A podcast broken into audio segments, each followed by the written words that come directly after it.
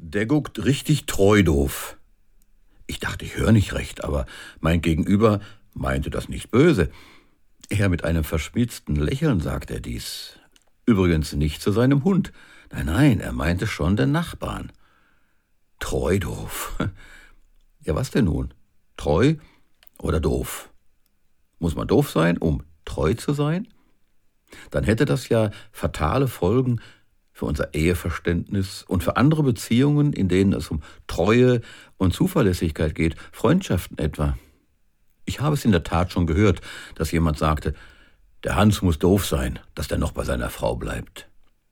Oder dass jemand in der Firma nicht schon längst gekündigt hat. Übrigens steht treu doof sogar im Duden und wird dort so erklärt, das Wort steht für umgangssprachlich naiv, ein wenig dümmlich. In meinem Verständnis steht das Treu aber im Vordergrund und nicht das Doofsein.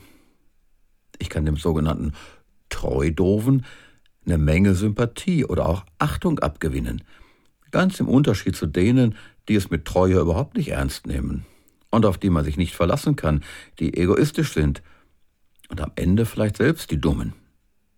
Nein, wer treu ist, ist nicht doof und nicht naiv, sondern er oder sie steht zu seiner bzw. ihrer Aussage und Entscheidung. In Treue schwingt nämlich Verantwortungsgefühl mit. Und Liebe, Nächstenliebe, zumindest aber Wertschätzung. In unserer Welt sähe es sehr schlimm aus, oder sollte ich sagen, noch schlimmer, wenn es die Treuen im Lande nicht gäbe, die, die sich freundlich und manchmal selbstlos engagieren, die, die zu ihrem Wort stehen, die, auf die man sich verlassen kann, wenn es darauf ankommt und dann eben nicht feige kneifen.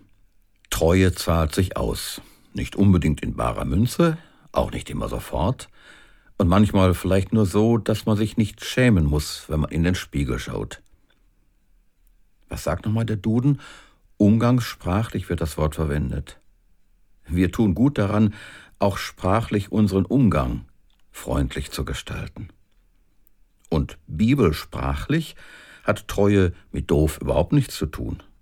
Sie gilt stattdessen als eines der höchsten Güter.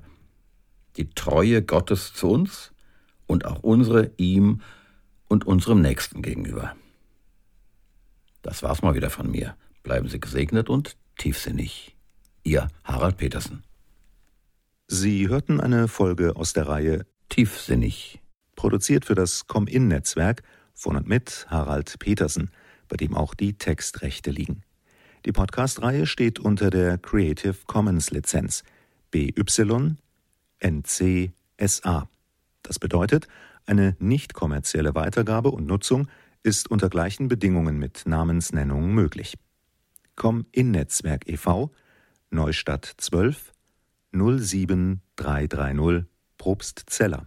Telefon 036 731 22222. E-Mail info at com-in.de